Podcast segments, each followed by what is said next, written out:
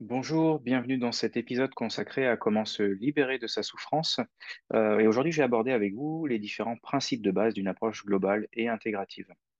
Et euh, je vais commencer avec cette notion de changement de paradigme, c'est-à-dire changement de vision.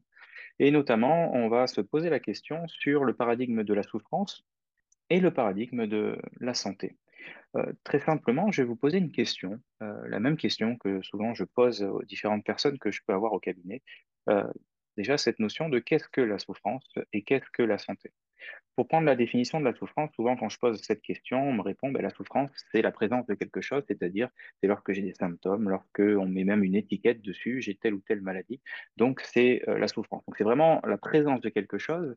Et euh, lorsque je pose la question du coup, ben, c'est quoi la santé? Euh, On me répond souvent, ben, la santé, c'est tout simplement euh, l'absence de souffrance, l'absence de maladie, l'absence de symptômes. Si je n'ai pas de maladie, alors je suis en bonne santé. Ça, c'est une vision qui nous a été transmise principalement par notre société actuelle avec la médecine allopathique et qui a tout son sens dans un travail euh, d'urgence vitale parce qu'on va vraiment chercher le problème, c'est-à-dire on va considérer la souffrance, la maladie comme quelque chose, euh, on va chercher des molécules, on va chercher des bactéries, des virus, quelque chose qui ne va pas pour pouvoir travailler dessus. Maintenant, pour avoir une approche globale, cette vision, elle est complètement inversée. Euh, c'est pour ça que je vous parle de changement de paradigme avec justement, elle est inversée avec les différentes approches type médecine traditionnelle chinoise, médecine indienne et toute autre approche euh, qui existait bien avant notre médecine actuelle, euh, qui elles justement ont une vision qui est complètement à l'opposé, où on va considérer justement la santé comme la présence de quelque chose. Euh, souvent, on va parler de souffle de vie, on va parler de différentes notions. C'est quelque chose qu'on va devoir nourrir. La santé, c'est quelque chose qui vient nous animer de l'intérieur. Et la souffrance est considérée comme l'absence de manifestation de santé. Donc c'est pour ça que ça me paraissait intéressant de commencer et important de commencer euh, cette vidéo avec cette notion de changement euh, justement de paradigme. Euh, où là, on va justement nous amener à considérer ces notions dans les approches de médecine alternative et médecine complémentaire au sein des, thérapies dites intégratives et, globales. On va se poser la question sur est-ce qu'on va parler plutôt de médecine alternative ou de médecine complémentaire? À savoir que dans une vision intégrative, ça veut dire qu'on va intégrer différentes approches les unes avec les autres, et la notion même de médecine alternative, elle va paraître complètement euh, absurde, parce qu'alternative, par définition, ça veut dire c'est soit l'une, soit l'autre. Je préfère largement la vision de médecine dite complémentaire, justement parce que euh, les lacunes d'une approche, d'une médecine, vont être complétées par les forces euh, d'une autre parce que chacune va travailler peut-être sur différents plans, à différents niveaux, euh, et sur lesquels d'autres ne pourront pas travailler. Donc c'est c'est là où ça va être intéressant justement dans cette notion. D'autant plus si on veut justement travailler sur cette notion de santé euh, avec les différentes notions de comment ramener les conditions nécessaires, comment nourrir notre santé, comment l'entretenir, comment la maintenir. Et euh, ce qui va nous amener à cette notion de globalité de l'être. Euh, c'est quoi un être global?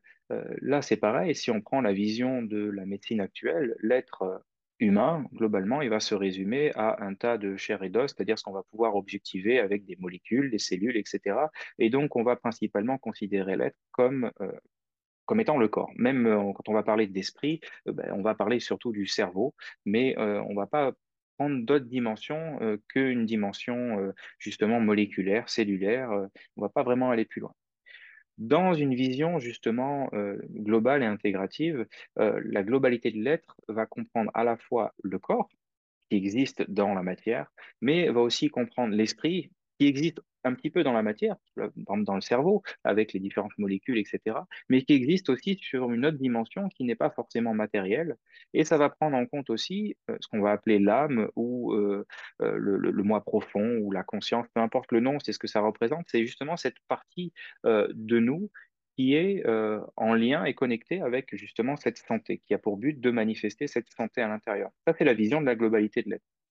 Euh, une vision similaire, c'est vraiment cette notion de dimension, où parfois on va parler de dimension justement physique en lien avec le corps, euh, de dimension psychique en lien avec le mental, de dimension émotionnelle, donc avec l'aspect des émotions que nous allons ressentir, et après on va parler de dimension euh, spirituelle. Alors spirituelle, je ne parle pas de religion, spirituelle, c'est en lien avec cette partie plus profonde de nous, justement euh, sur lesquels on pourrait rajouter la dimension énergétique. Alors parfois même, on parle de dimension éthérique, c'est-à-dire le corps éthérique, c'est ce sur quoi vont travailler par les acupuncteurs ou les magnétiseurs, euh, qui est entre le corps physique et le corps émotionnel, euh, sur lesquels justement on va trouver par exemple les méridiens, les chakras, etc., ce sur quoi ils vont travailler. Donc, parler de globalité de l'être ou parler de différentes dimensions de l'être, ça revient à la même chose. Et dans une approche globale ou intégrative, on va travailler sur ces différentes dimensions. Et ce qui va nous amener euh, justement à faire le distinguo entre trois notions, euh, dont voici la première, qui est la notion de manifestation. En fait, lorsque on a une souffrance qui se manifeste, un problème, une maladie, quelle qu'elle soit, elle va se manifester euh, principalement dans le corps. Alors, on a des souffrances qui se manifestent aussi au niveau, euh, on va dire, plutôt de l'esprit ou des émotions, qu'on va plutôt des souffrances euh, morales. Mais quoi qu'il en soit, une manifestation, ça ne veut pas dire que c'est le problème. C'est comment se manifeste ce problème.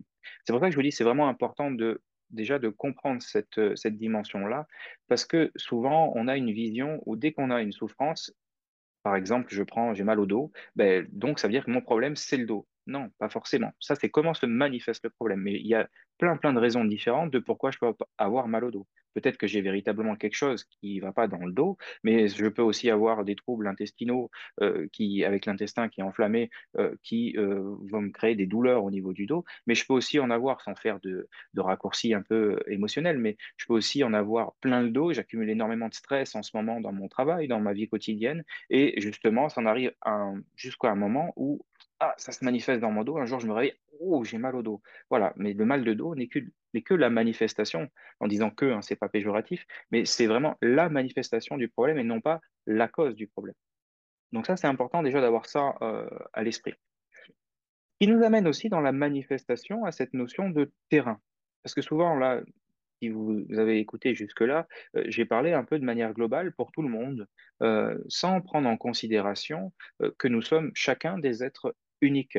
C'est pour ça qu'on parle de terrain, qui est une notion qu'on retrouve dans toutes les approches traditionnelles, qu'on retrouve même en naturopathie, hein, ne serait-ce qu'en regarder au niveau occidental. La notion de terrain fait appel à cette notion comme quoi chaque être humain est unique. Et donc, sur ce terrain, euh, c'est là que va se jouer en fait tout le jeu de notre santé, de notre équilibre de santé sur nos différentes dimensions, parce qu'on a vécu pas forcément les mêmes choses, chacun. On ne part pas avec la même mise de départ, ce qu'on va appeler l'hérédité. Euh, on n'en fait pas la même chose, qu'on va appeler l'épigénétique aujourd'hui, hein, pour utiliser des termes scientifiques. Mais euh, donc, on va pas avoir accumulé exactement les mêmes choses. Et donc, cette notion de terrain est aussi à prendre en compte, ce qui veut dire que par définition, une souffrance sur laquelle on viendrait mettre une étiquette, euh, j'ai, euh, je sais pas moi, un lumbago, pour reprendre le mal de dos de tout à l'heure, j'ai un lumbago, oui, mais le lumbago que je vais avoir moi n'est pas le même que vous, vous allez avoir. Parce qu'on n'a pas du tout le même terrain. Il n'y a pas les mêmes conditions qui ont été créées sur ce terrain pour amener à aujourd'hui à se manifester sous la forme d'un lumbago. D'où cette notion de terrain qui est aussi importante à prendre en considération. Ce qui va nous amener sur ce terrain à parler de qu'est-ce qui se passe justement sur ce terrain pourquoi à un moment donné, je vais avoir la santé qui va se manifester euh, euh, Pourquoi à un moment donné, je vais avoir une absence de manifestation de santé, donc des symptômes euh, qu'on va pouvoir après même poser une étiquette qu'on va appeler maladie En fait, il y a trois notions, trois fonctions qui se passent sur ce terrain, qui sont la digestion, les ressources et les toxiques. Alors, ce qu'il faut savoir, et ça, c'est, euh, on retrouve ça par exemple dans la médecine indienne, l'Ayurveda, euh, la notion de digestion, qui est un pilier central. Mais la digestion, c'est pas simplement la digestion de ce que je mange, ce que je mets dans ma bouche et comment je le digère. Euh, dans la vision de l'Ayurveda, tout est nourriture. C'est-à-dire à la fois ce que je mange, ce que je respire, mes pensées, mes émotions, tout doit être digéré parce que tout est nourriture. Et à partir du moment où il y a cette notion de digestion qui est un pilier central, une des fonctions centrales, justement, si je digère bien les choses, ben, je vais pouvoir nourrir cette santé parce que ça va créer des ressources, ça va entretenir mes différentes ressources déjà présentes de manière à continuer à manifester la santé. Et si je digère mal ou du moins pas correctement, ben ça va dans un premier temps peut-être créer des déchets que le corps aura du mal euh, à éliminer si je parle que du corps, mais si je parle d'émotion, après on en parlera tout à l'heure avec cette notion justement d'esprit, d'émotionnel, euh, à un moment donné, je peux arriver à créer ce qu'on va appeler des toxines, qui est aussi un mot valise hein, pour simplement dire quelque chose qui va à un moment donné empêcher la santé de se manifester. Donc ces trois notions, digestion, ressources, toxines, euh, sont vraiment importantes à prendre en considération sur le terrain. Je vous ai parlé tout à l'heure de manifestation, qui pour moi est un des premiers euh, piliers euh, à prendre en considération pour tout ce qui est souffrance et santé. Et on a, de l'autre côté, on va avoir justement cette notion d'expérience. Et c'est aussi en lien avec la notion de terrain, parce que justement, pour reprendre l'exemple du mal de dos euh, de tout à l'heure, si j'ai mal au dos, ça c'est ce que je sens. Maintenant, comment je le vis Ça, c'est l'expérience que j'en fais. C'est-à-dire ce que je ressens émotionnellement. Est-ce que, forcément, ça va pas me faire plaisir d'avoir mal au dos, mais comment je vais réagir? Comment je vais me comporter par rapport à ça? Quelles sont mes croyances par rapport à ce mal de dos? Est-ce que, du coup, je vais me dire: «Ça y est, je suis foutu, heu, je vais pas m'en sortir, heu, je suis bloqué, heu, ceci, cela»? Ou est-ce que je vais me dire: «Ah, beh, tiens, ça veut dire peut-être que mon corps a besoin d'être au repos» ou «Qu'est-ce que j'ai fait pour en arriver là?» c'est pas du tout la même manière de réagir à cette douleur, à cette souffrance qui apparaît, qui se manifeste à ce moment-là. Donc, il y a non seulement la notion d'expérience qui est importante à prendre en considération lorsqu'il y a une manifestation d'une souffrance, mais il y a en même temps euh, la notion d'expérience qui a pu m'amener à créer justement des causes euh, pouvant aller jusqu'à une manifestation de souffrance. Justement, dans l'exemple de tout à l'heure, euh, il y avait cette notion, j'en ai plein le dos, mais qui en a plein de dos? Ça veut dire quoi en avoir plein le dos? Justement, ça veut dire que j'accumule trop de stress. Pourquoi j'accumule trop de stress? Parce que ma manière de me comporter fait que peut-être je me ne repose pas assez où je prends pas suffisamment de temps pour moi, où j'en fais trop, etc. Donc, il y a cette notion aussi d'expérience, de comportement, d'émotion, de croyance, de pensée, qui ont peut-être abouti à un moment donné à créer des causes euh, nécessaires pour créer un déséquilibre manifestant un problème derrière. Donc, cette notion d'expérience, c'est le deuxième euh, gros pilier avec la manifestation. Et justement, dans cette notion d'expérience, c'est aussi important à prendre en considération la notion de conscient et inconscient, euh, qu'on connaît aujourd'hui très très bien avec l'hypnose, notamment où on sait, alors c'est un chiffre, hein, euh, c'est un chiffre qui nous dit justement que le conscient représentera à peu près 5% euh, de notre euh, mental, de notre esprit justement conscient, et l'inconscient représenterait 95%. Ça veut dire quoi? Globalement, ça veut dire que 95% de tous nos processus, que ce soit corporel ou même psychique, même certaines de nos pensées, de nos émotions, peuvent être en lien avec ce qu'on appelle l'inconscient. Euh, donc c'est vraiment important à prendre en considération parce que parfois euh, on dit mais qu'est-ce que j'ai fait pour en arriver là? Ben non, pourtant moi j'ai rien fait, etc. Oui, mais peut-être que dans l'inconscient il y a plein d'autres choses euh, dont on n'a pas conscience justement qui ont pu aboutir à créer telle ou telle manifestation, telle ou telle souffrance. Je prends notamment l'exemple, là je vais plutôt aller sur le niveau émotionnel.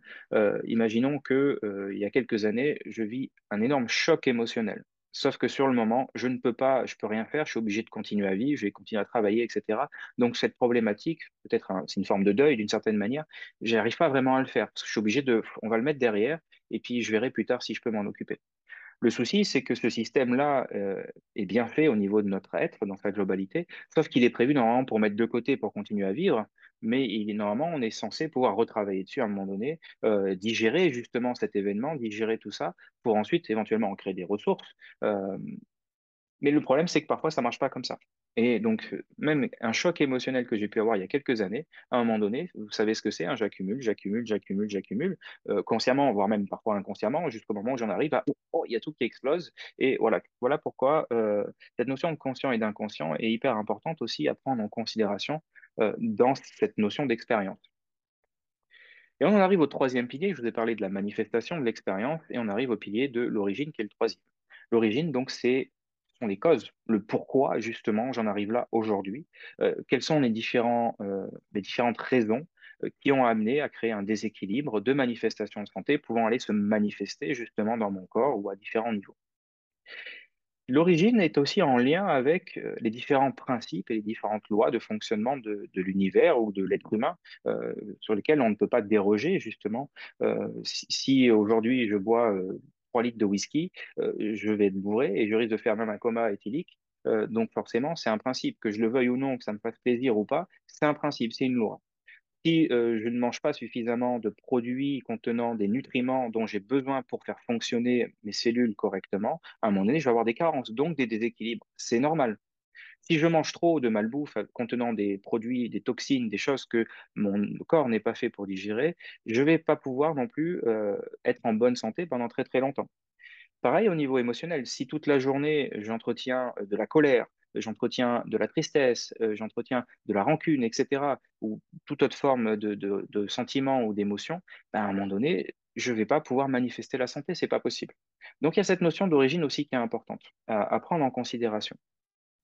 Et donc pour résumer, comment se libérer de la souffrance euh, au travers de ces différents principes, ça va consister déjà à aller au-delà de la manifestation. D'accord? On va considérer comment se manifeste notre problème, mais on ne va pas prendre ça comme euh, c'est ça mon problème. C'est vraiment cet exemple euh, de l'iceberg. La manifestation, ça serait vraiment la partie en dehors de l'eau. Et tout le reste se situe en partie justement immergé. Donc, c'est les notions d'expérience, les notions d'origine notamment, et tout ce dont on a parlé. Donc, pour résumer, c'est ça. Première étape, aller au-delà de la manifestation. Deuxième étape, justement, remonter à l'expérience et à l'origine du problème, notamment en regardant par rapport à notre terrain, qu'est-ce qu'on a accumulé, qu'est-ce qu'on a digéré, qu'est-ce qu'on n'a pas euh, digéré, euh, quels sont l'état de nos ressources, de nos toxines. Donc, c'est-à-dire euh, remonter aussi sur les différents niveaux, sur quelle dimension? Est-ce que c'est dans mon corps que ça pose problème? Est-ce que c'est au niveau psychique, émotionnel Est-ce que c'est un choc émotionnel que je n'ai pas digéré? Donc, rechercher là où les dimensions impliquées ce qui va ensuite amener dans le travail à ben, permettre de libérer ce qui bloque, donc les toxines, aller rechercher déjà les toxines, euh, permettre à notre aide de libérer tout ça d'un côté, et de l'autre côté, de réharmoniser ce qui est nécessaire, c'est-à-dire de ramener les conditions nécessaires de manière à nourrir nos ressources qui sont là pour manifester la santé, lorsqu'elles sont présentes, bien entendu.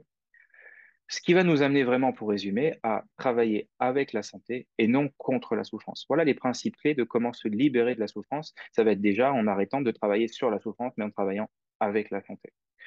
Je vous souhaite une bonne fin de journée. Je vous dis à bientôt dans un prochain épisode. Au revoir.